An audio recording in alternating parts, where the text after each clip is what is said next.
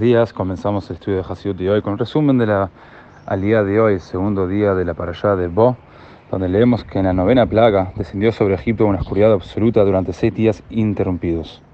Al igual de las otras plagas, la oscuridad demostró a los egipcios el poder de Dios sobre ellos. Esta oscuridad no afectaba a los judíos, quienes mientras tanto podían circular entre los egipcios para ver dónde tenían escondidas sus riquezas. Los judíos que no quisieron abandonar Egipto murieron durante la plaga de la oscuridad.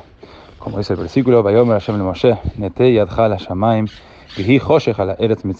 Dijo Dios a Moshe, eleva tu brazo hacia el cielo y habrá oscuridad sobre Egipto.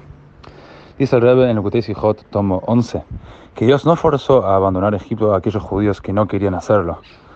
Al elegir permanecer allí, sus vidas perdieron todo propósito, habían llegado a su fin espiritual. En cambio, en la futura redención, incluso aquellos judíos que conscientemente no deseen ser redimidos serán rescatados del exilio.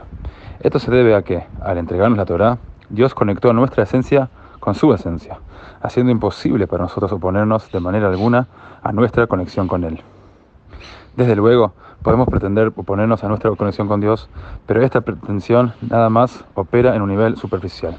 Tarde o temprano, nuestra esencia interna y profunda sale a la superficie, lo que nos hace a todos dignos de ser redimidos.